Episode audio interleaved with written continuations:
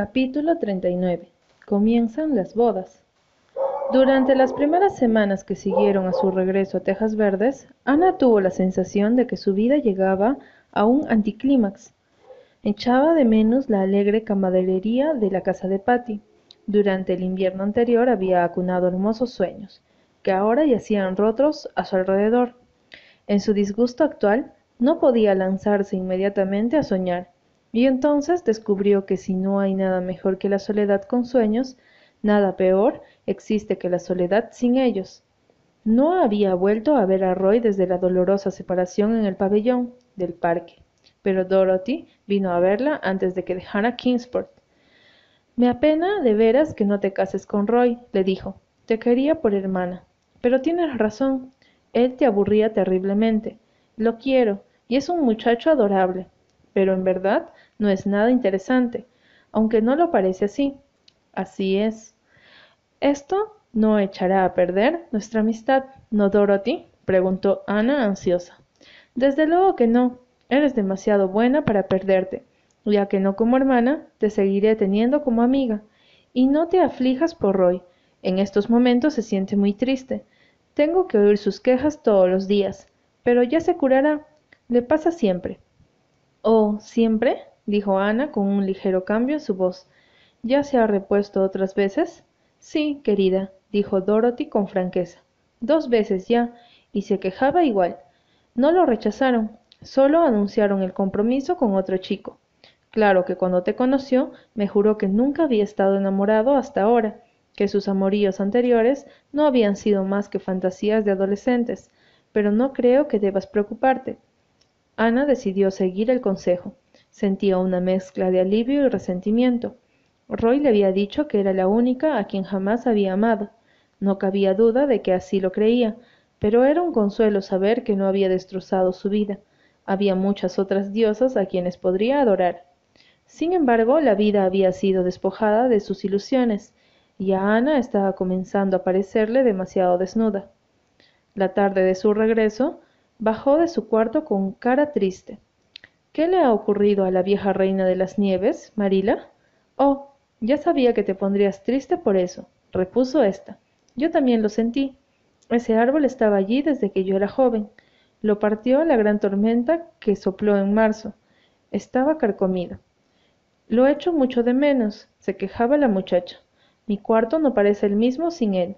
No podré volver a mirar por la ventana sin sentir que me falta algo. Nunca llegué a Tejas Verdes sin que Diana estuviese aquí para recibirme. Diana tiene algo más importante en que pensar en estos momentos, dijo la señora Lyne. Bueno, cuéntame las novedades de Avonlea, pidió Ana, sentándose en los escalones de la galería, donde el sol de la tarde cubrió de oro sus cabellos. No hay otras novedades que las que ya te escribí, dijo la señora Lyne. Supongo que no sabías que Simon Fletcher se rompió una pierna la semana pasada. Es una gran cosa para su familia. Están haciendo todo aquello que no podía hacer mientras él estaba sano, y se metía en todas partes. Viene de una familia escandalosa, comentó Marila. Escandalosa, ya lo creo. Su madre solía ponerse de pie en las reuniones de la iglesia, proclamando a gritos los defectos de sus hijos y pedía que rezaran por ellos. Desde luego que esto los ponía furiosos y peores que nunca. ¿No le has contado a Ana las novedades sobre Jane? Mmm, Jane, gruñó la señora Lyne. Bueno, condescendió. Jane Andrews regresó del oeste la semana pasada. Va a casarse con un millonario de Winnipeg. Puedes estar segura de que la señora Harmon no perdió tiempo en contárselo a todos. Querida Jane, estoy tan contenta, dijo Ana de corazón. Se merece lo mejor de la vida. Oh, yo nada digo contra ella. Es una chica bastante buena pero no es de la clase de millonarios y verás que ese hombre lo único que tiene es dinero. Eso es. La señora Harmon dice que es un inglés que ha hecho fortuna en las minas, pero yo creo que resultará un yankee. Debe de tener mucho dinero, pues ha cubierto de joyas a Jane. Su anillo de compromiso tiene un diamante tan grande que parece un emplasto en el gordo dedo de Jane. La señora Lyne no podía evitar un poco de amargura en su voz. Allí estaba Jane Andrews, esa simple maestra, prometida a un millonario. mientras que Ana no había recibido proposiciones de nadie, rico ni pobre, o por lo menos así lo parecía, y la señora Harmon Andrews se vanagloriaba insufriblemente.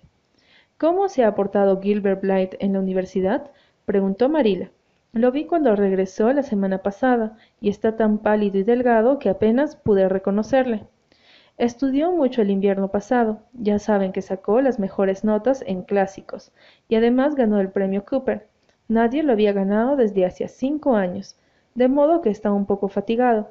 Todos lo estamos, en realidad. De todas maneras, tú eres licenciada, y Jane no lo es ni lo será nunca, dijo la señora Lyne enchinada de satisfacción. Pocos días después, Ana fue a ver a Jane, pero ésta estaba en Charlottetown, ya que una modista de Avonlea no sería suficiente para Jane dadas las circunstancias. He oído decir que le va muy bien. Sí, le ha ido bastante bien, aunque no sea licenciada, dijo la señora Harmon sacudiendo un poco la cabeza. El señor Inglis tiene millones y se van a Europa en viajes de bodas. Cuando regresen vivirán en una mansión de mármol de Winnipeg. Jane solo tiene una preocupación. Puede cocinar magníficamente y su marido no la deja. Es tan rico que tiene cocinera. Tendrán dos criadas, un cochero y un mayordomo, además de la cocinera. Pero hablemos de ti, Ana. No he oído nada sobre si te casabas al terminar tus estudios. Oh, no. Yo seré una solterona. No puedo encontrar a nadie que me guste. Esto estaba dicho con toda intención. Quería deliberadamente recordar a la señora Harmon que si se quedaba solterona no era porque le hubiesen faltado oportunidades para casarse, pero la señora Harmon tomó pronta venganza. He notado que las chicas demasiado independientes generalmente quedan solteronas. ¿Y qué es eso que dicen sobre el compromiso de Gilbert con una tal señorita Stuart? Charlie Sloane me dijo que es muy guapa. ¿Es verdad? No sé si está comprometido con la señorita Stuart, respondió Ana con espartana entereza, pero es verdad que ella es muy guapa. Antes pensaba que Gilbert y tú llegarían a algo. Sí, no te preocupes, Ana, todos tus pretendientes se te escurrirán de entre los dedos. Ana decidió no continuar su duelo con la señora Harmon. No se puede practicar esgrima con un adversario que opone un hacha al florete. Ya que Jane no está, dijo, poniéndose en pie, no puedo quedarme más esta mañana. Volveré cuando ella regrese. Hazlo, dijo la señora Harmon efusivamente. Jane no ha cambiado. Piensa seguir frecuentando sus antiguas amigas. Estará realmente contenta de verte. El millonario de Jane llegó a finales de mayo y se la llevó entre relámpagos de esplendor. La señora Lyne se llevó un alegrón al ver que el señor Inglis era cuarentón, bajo, delgado y con cabellos grises, y no escatimó detallando todos sus defectos. Hará falta todo su oro para tragarse esa píldora. Eso es, sentenció solemnemente la señora Rachel. Parece tener buen corazón, opinó Ana lealmente, y estoy segura de que quiere muchísimo a Jane. Mmm, fue la respuesta. Bill Gordon se casó la semana siguiente, y fue a Bolingbroke a ser dama de honor. Bill parecía una hada y el reverendo Joe estaba tan radiante de felicidad que a nadie le pareció un hombre vulgar. Iremos a la tierra de Evangelina en luna de miel, informó Bill, y luego viviremos en la calle Patterson. Mamá cree que es algo terrible. Piensa que yo podría por lo menos construir su iglesia en un lugar más decente. Pero la fealdad de los cubiles de la calle Patterson florecerá para mí como una rosa si estoy con Joe. Oh, Ana, soy tan feliz que me duele el corazón. Ana estaba siempre contenta ante la felicidad de sus amigas, pero es a veces amargo estar siempre rodeada de dicha que no es la propia. Y cuando regresó a Avonlea, era Diana la que estaba rodeada de la gloria que circunda a una mujer cuando tiene junto a sí a su primogénito. Ana contempló a la joven madre con una reverencia que nunca entrara en sus sentimientos hacia Diana. ¿Podía esta pálida mujer con ojos arrobados ser la misma Diana de rosadas mejillas y rizos negros con quien había jugado en los días de infancia? Aquello le daba la desolada sensación de pertenecer solamente al pasado y no tener nada que hacer en el presente. ¿No es guapísimo? dijo la orgullosa mamá. El rollizo individuo era increíblemente parecido a Fred, igual de gordo y no menos rojizo. Ana no podía decir honestamente que era guapo, pero pensaba de veras que era una cosita deliciosa. Antes de que viniera, deseaba una niña, para poderla llamar Ana, dijo Diana. Pero ahora que el pequeño Fred está aquí, no lo cambiaría por un millón de niñas. No podía haber sido distinto de cómo es. Cada niño es el más dulce y el mejor, comentó la señora Island. De haber sido la pequeña Ana quien hubiese venido, pensarías exactamente igual. La señora Island visitaba Avonlea por primera vez desde su partida. Estaba tan alegre y simpática como siempre. Sus viejas amigas le habían dado una calurosa bienvenida. La esposa del actual pastor era una buena mujer, pero no precisamente un alma gemela. Apenas si puedo esperar a que tenga edad suficiente para hablar, suspiró Diana. Ansío oírle decir mamá, y estoy decidida a que su primer recuerdo de mí sea agradable. El primer recuerdo que tengo de mamá es que me estaba azotando por haber hecho algo que no debía. Seguramente lo merecí, pues mamá fue siempre muy buena y yo la quiero con todo mi corazón, pero me hubiera gustado tener un primer recuerdo suyo más agradable. Yo tengo un solo recuerdo de mi madre, y es el más dulce de todos mis recuerdos, comenzó la señora Island. Yo tenía cinco años y un día se me permitió ir al colegio sola con mis dos hermanas mayores. A la salida mis hermanas regresaron por separado, creyendo cada una que yo estaba con la otra. En camino salí corriendo con una niña con quien jugaba durante el recreo. Fuimos hasta su casa, que estaba cerca de la escuela, y nos pusimos a jugar con barro. Estábamos en lo mejor, cuando llegó la mayor de mis hermanas enfadada y sin aliento. Niña malcriada, gritó tomándome de la mano y arrastrándome con ella. Ven a casa inmediatamente. Ya verás lo que te espera. Mamá está enfadadísima. Te dará una buena paliza. Nunca me habían azotado y mi corazón se llenó de terror. Jamás me sentí peor en mi vida que mientras regresaba a casa. No había tenido intención de portarme mal. Pemmy Cameron me pidió que la acompañara a su casa y yo no sabía que eso estaba mal hecho, e iban a azotarme por ello. En cuanto llegamos a casa, mi hermana me arrastró dentro de la cocina, donde estaba mi madre sentada junto al fuego, a la luz del atardecer. Mis piernas temblaban tanto que no podía casi tenerme en pie. Y mamá, mamá me tomó entre sus brazos, sin una sola palabra de reproche, me besó y me apretó junto a su corazón. Temía tanto que te hubiese perdido, querida, me dijo tiernamente. Pude ver el amor brillando en sus ojos. Nunca me reprendió ni me reprochó lo que había hecho. Solo me dijo que no volviera a irme sin su permiso. Murió poco después. Ese es el único recuerdo que de ella tengo. ¿No es hermoso? Ana se sentía más sola que nunca cuando regresaba a casa por el camino de los abedules y Willowmer. Hacía mucho que no recorría aquel camino. Era una noche resplandeciente. El aire estaba lleno de la fragancia de los capullos, quizá demasiado. Los sentidos saciados lo rechazaban como a una copa colmada. Los abedules de la sendada se habían tocado entre grandes árboles. Todo había cambiado. Ana tuvo la sensación de que estaría contenta cuando hubiese pasado el verano y reasumiera su labor, lejos de allí. Quizá la vida no le pareciera entonces tan vacía. He probado el mundo. Ya no viste el color de romance que vestía. Suspiró Ana y de inmediato se sintió reconfortada por la idea de un mundo sin idilios. Capítulo 40 el libro de la revelación. Los Irving regresaron a pasar el verano en la morada del eco, y Ana disfrutó de tres felices semanas en su compañía. La señorita Lavender no había cambiado. Charlota IV era ya una señorita, pero aún adoraba a Ana de todo corazón. A decir verdad, señora mía, no he conocido a nadie como usted en Boston, le dijo francamente. También Paul había crecido. Tenía dieciséis años, sus rizos castaños habían desaparecido, y ya le interesaba más el fútbol que las hadas. Pero el afecto que lo unía a su antigua maestra no había variado. Los espíritus afines lo siguen siendo, pese a los años. Era húmeda y fría la tarde de julio en que Ana regresó a Tejas Verdes. Se anunciaba una de las terribles tormentas de verano que a veces cruzaba el Golfo. Al llegar caían las primeras gotas. ¿Fue Paul quien te trajo a casa? ¿Por qué no lo invitaste a pasar por aquí la, noche? inquirió María. Se aproxima una tormenta terrible. Espero que esté enamorada del eco, antes de que la lluvia arrecie. De cualquier modo, él quería regresar esta misma noche, Lo he pasado espléndidamente, pero me alegro de estar aquí otra vez. Davy, ¿cuánto has crecido últimamente? Desde que te fuiste he crecido tres centímetros. Ahora soy tan alto como Milty Boulter. Ya no me molestará con que es más grande que yo.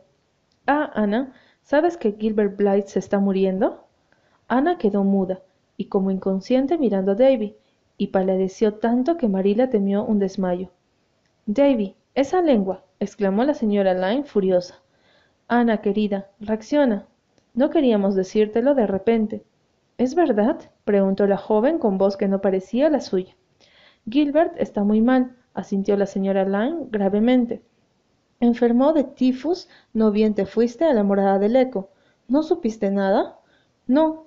El caso se presentó muy serio desde el principio. El médico dice que estaba muy débil.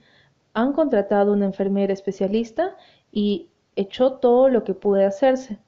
Reacciona, Ana, mientras hay vida y esperanza. El señor Harrison estuvo aquí esta noche y dijo que no había esperanzas. Retiró David. Marila, con semblante cansado y envejecido, se levantó y sacó a David de la cocina. Oh, reacciona, querida, dijo la señora Rachel, abrazando cariñosamente a la jovencita. No debemos perder las esperanzas, realmente no debemos. Gilbert tiene a su favor la fuerte constitución de los Blythe. Ana apartó suavemente a la señora Lyne, atravesó la cocina como una autómata, cruzó el vestíbulo y subió la escalera. Ya en su antiguo cuarto, cayó de rodillas junto a la ventana, mirando sin ver a través de ésta. En la gran oscuridad, la lluvia caía sobre los sembrados, del bosque embrujado partían los lamentos de los árboles acosados por la tormenta, y el aire traía el fragor de las olas que rompían sobre la, playa distante. Y Gilbert se está muriendo. Como en la Biblia, hay en toda vida un libro de revelación. En las largas horas de vigilia, en medio de la tormenta, en la oscuridad de esa noche terrible. Ana leyó el suyo. Amaba a Gilbert, siempre lo había amado, ahora lo sabía Supo que era parte de su vida, que vivir sin, él sería una continua agonía, y la revelación llegaba demasiado tarde, demasiado tarde incluso para tener el amargo consuelo de acompañarlo hasta el final. Si ella no hubiera sido tan ciega, tan tonta, habría tenido el derecho de ir hacia él en ese trance. Pero Gilbert nunca sabría que ella lo amaba, se iría de esta vida creyendo que no le importaba. Oh, los largos años de soledad que se presentaban ante sus ojos. No podría soportarlos, no podría. Se inclinó sobre la ventana y por primera vez en su juvenil y feliz existencia deseó morir. Si Gilbert se iba de su lado sin una palabra, sin una señal, ella no debía seguir viviendo. Sin él nada tenía valor. Se pertenecían uno al otro. En esa hora de suprema agonía no pudo dudarlo. Gilbert no amaba a Christine Stuart, Nunca la había amado. Oh, qué tonta fue al no comprender cuál era el lazo que lo unía a Gilbert, al confundir la ilusión que le inspiraba Roy con el verdadero amor, y ahora debía pagar por ello como por un crimen. Cuando subieron a acostarse, la señora Lang y Marila se detuvieron junto a la puerta de Ana. Se miraron dubitativamente al no oír ruido alguno, y pasaron de largo. La tormenta solo amainó al amanecer. Ana vio asomar una franja de luz en medio de la oscuridad. Pronto las colinas del este estuvieron coronadas por un resplandor púrpura. Las nubes se enrollaron suaves y blancas masas sobre el horizonte. El cielo brilló azul y plata. Ana se puso en pie y bajó la escalera. Sintió el fuerte viento fresco en el rostro mientras se dirigía al patio. Un jovial civilo cantó en la cuesta.